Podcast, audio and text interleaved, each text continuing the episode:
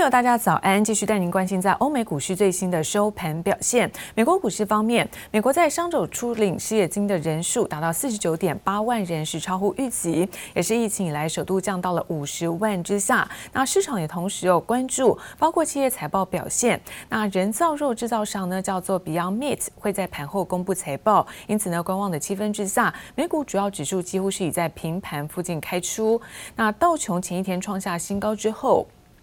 我们看到中场还是有大涨，超过了三百一十八点，涨幅部分是百分之零点九三。科技股纳斯达克上涨了五十点四一点，涨幅部分也有百分之零点三七。标普五百指数来到四千两百零一点，涨幅呢是百分之零点八二。费城半导体也上涨百分之零点七七，收在是三千零六十六点。好，另外我们看到是在欧洲的相关消息，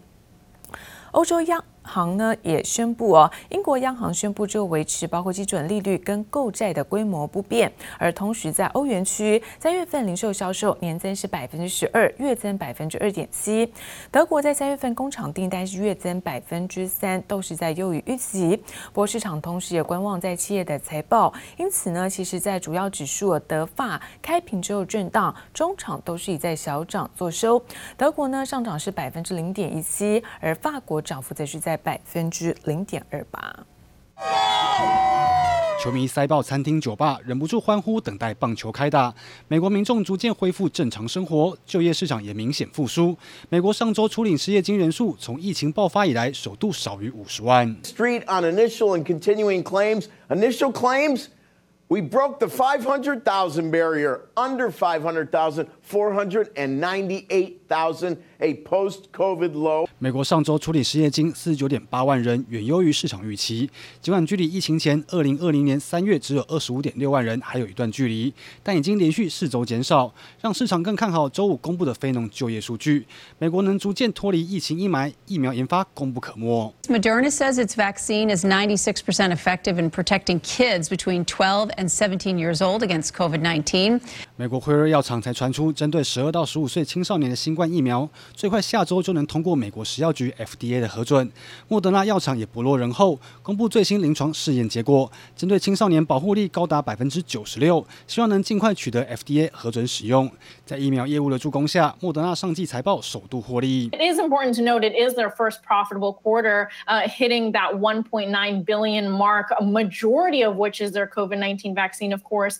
And, and looking for next year, they have almost doubled their outlook. For supply，莫德纳公布上季财报好坏参半，虽然营收十九点四亿美元不如预期，但获利首度转正，而光是疫苗业务就贡献十七亿美元的营收。莫德纳更上调疫苗供应量，从今年十亿剂到明年提升至三十亿剂，持续看好疫苗需求。记者李邓王汉中报道。而七大工业国集团 G7 外交部长们在这个英国伦敦的三天会议落幕之后，会后也发表了一个联合的公报，除了指责在中国和俄罗斯罕见的有两次提及台湾，他们支持台湾参与包括世卫论坛，还有包括世界卫生大会，强调台海的和平跟稳定的相对重要性。Mr. Secretary, was it a success? G7 七大工业国外交部长暌违两年齐聚英国开会，拍大合照留念，不忘戴口罩，保持社交距离。会后，G7 发表联合公报，除了新冠肺炎疫情之外，锁定中国、俄罗斯是现今最大威胁。And what you've seen is not just the usual uh, US, EU, uh, Canada, the UK standing up for these principles, and not just the G7, but a wider group of countries, including from the Indo Pacific, but right the way through to South Africa, being willing to stand up, promote, and defend these values. 不但批评俄罗斯破坏民主，也指责北京当局是霸凌者，企图利用经济影响力霸凌弱国。What China does, I think it's more likely to need to, rather than react in anger, it's, it's more likely going to need to take a look in the mirror and understand that it needs to take into account this growing body of opinion that thinks these basic international rules. I know there are suggestions talking about the idea of coming up with some sort of um, economic alliance where we can help shield one another from um, from the worst uh, the worst aspects of Beijing's 英媒报道，虽然 G7 在公报中对中国和俄罗斯措辞强烈，却缺少具体行动，反而首次公开在台海议题上和美国表达一致立场。公报中罕见两次提到台湾，强调维持台海和平稳定的重要，更支持台湾参与世卫论坛及世界卫生大会。而美国国务卿布林肯结束 G7 伦敦行之后，马上飞到基辅，要和乌克兰总统会面，再度释出挺乌抗俄讯号。美国总统拜登日前则表示，希望能在六月出访欧洲，参加 G7 峰会期间，找时间和俄罗斯总统普廷会晤。能否为美俄降到冰点的关系解冻，外界高度关注。记者王杰、杨奇华综合报道。受到了美国股市再创下新高，那么激励台北股市昨天在电金股同步回神之下，早盘指数呢大涨超过了两百点，一度站回是万七的关卡。不过午盘过后看到电子股卖压出笼，使得指数的涨幅出现收敛，那一度还有出现翻黑的状况。台北股市昨天中场是上涨一百五十点，那收在是一万六千九百九十四点，成交量则是来到四千八百九十九亿元。今天是现在是涨，不过它的差额还没有办法弥补前两天的跌跌势，所以还要继续观望。前面有卖掉，跌下来有我的差价，我就给它买回来。电子又买一点了。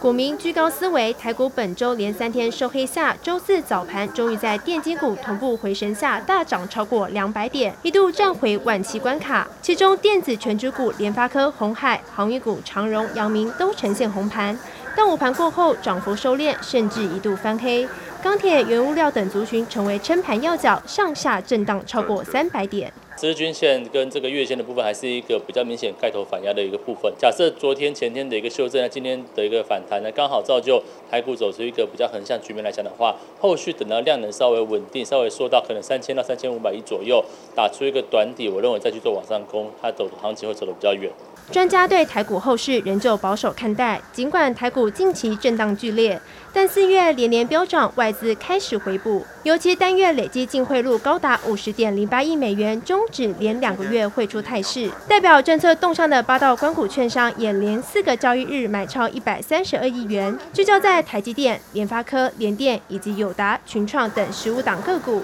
但像是面板族群还是无力抵抗卖压，同样开高走低。外资今年以来几乎是哦逢涨就一路卖，逢涨就一路卖的一个操作。后续来讲的话，极有可能在五六月来讲的话，卖不下去之后，还是要走走出一个买回来动作。以短线在传产的强势股会比较有利基，可以去做一个探讨。专家看好传产类股持续成为盘面焦点。近期指数波动大，投资人在操作上还是得谨慎小心。记者刘福慈、翁居简台北采访报道。而尽管台股昨天反攻万七是再度的失利，但是我们看到内资投信看好是半导体的产业，有机会带动科技股推升台股重返是多头行情。那中信投信将会发行半导体 ETF，成分股就有包括了护国神山台积电、联发科、日月光这些电子的全值股，而富邦投信也将会跟进哦，发行半导体相关的 ETF。如果再加上国泰投信的费城半导体 ETF，台股将会有三档半导体的 ETF，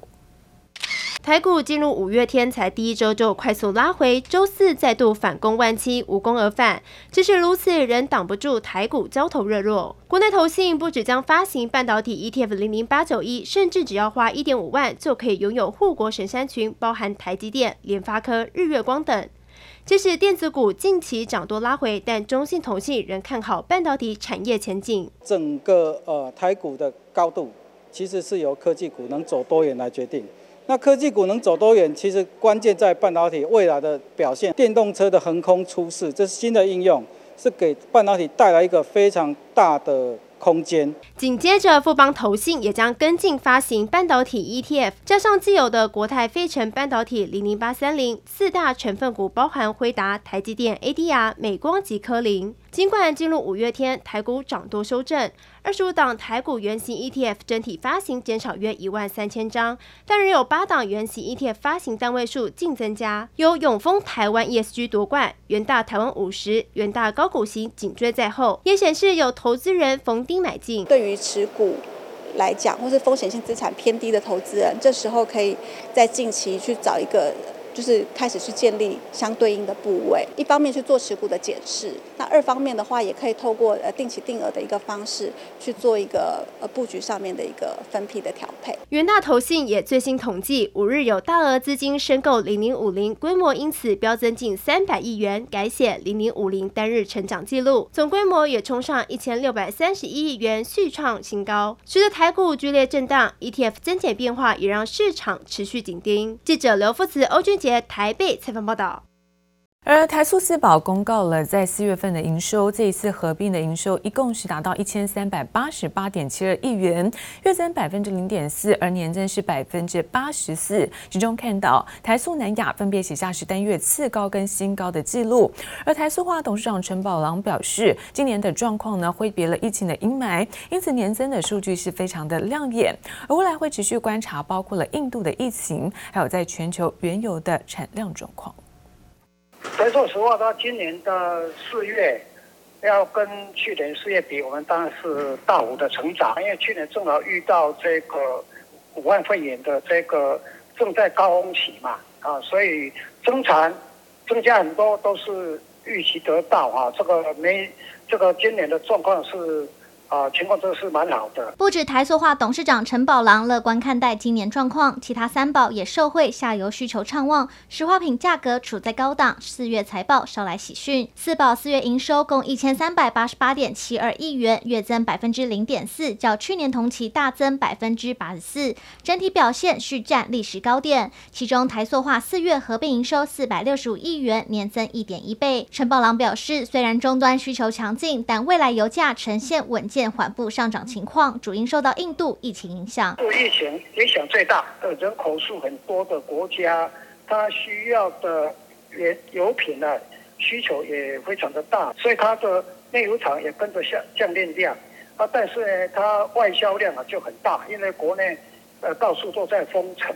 呃，所以啊，它这个生产的汽油、柴油就大量外销，所以这个价钱会被印度这边拉扯，所以呢，它的价差。不会增加的很快。另外，三宝表现同样维持高档，台塑营收两百四十三点六七亿元，缺货效应持续发酵，营收创历史单月次高。南亚营收三百四十九亿元，在电子材料、化工产品强劲需求下，创单月历史新高。台化营收则为三百三十点四七亿元，攀上二十八个月以来新高。我认为这一整个反映塑化原物料上涨的一个题材，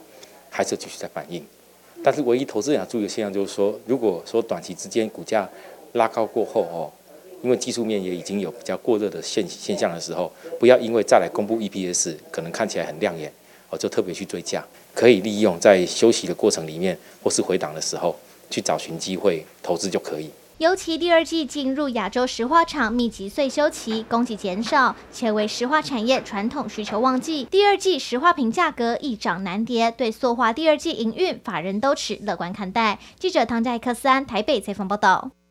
而中美金在昨天公告了第一季的财报，那么营收是连续三季的成长，单季的最后存益是十四点六一亿元，EPS 二点四九元，下探将近有一年的低点。而中美金从今年开始改为是每半年配息一次，那董事会昨天呢也通过在下半年每股是配发五点五元的现金股利。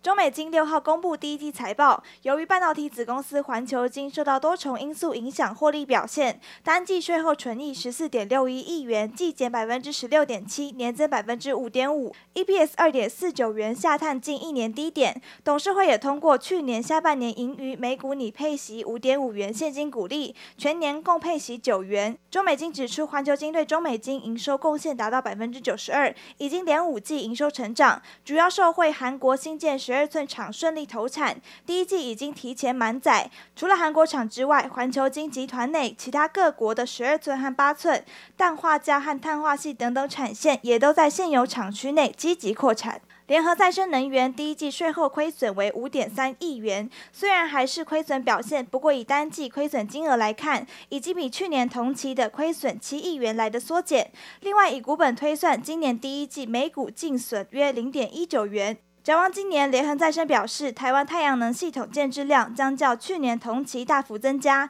目前在手订单规模已超过既有产能，预计接下来出货力道将持续强劲，营收将相当亮眼，公司营运规模将大幅成长。光宝科社会核心事业产品需求畅旺，四月营收一百三十六点四三亿元，月增百分之三，年减百分之零点七六，累计前四个月营收五百一十三点六亿元，年增百分之二十。光宝科看好第二季营收和毛利率都会比第一季成长。光宝科坦言，第二季材料是最大变数，不过面对基础原物料 IC 等等成本上涨，已经适当反映由客户吸收。对于 IC 缺料不担心，不会对营运造成太大影响。网通厂智易受惠远距商机，第一季营收九十六点二亿元，年增百分之三十五，创下单季历史新高。虽然因为材料和运费上涨，加上欧元贬值影响毛利率，但是营业费用控制得宜，税后盈余四点五四亿元，年增百分之七十四，EPS 二点二元，双双写下同期纪录。展望今年，智毅对订单维持正向看法，部分关键零组件交期延长，让交货时间增加变数，加上全球货柜短缺等等因素，增加营运难度。未来将持续强化供应链管理，掌握材料，把冲击和影响降至最低。记者综合报道。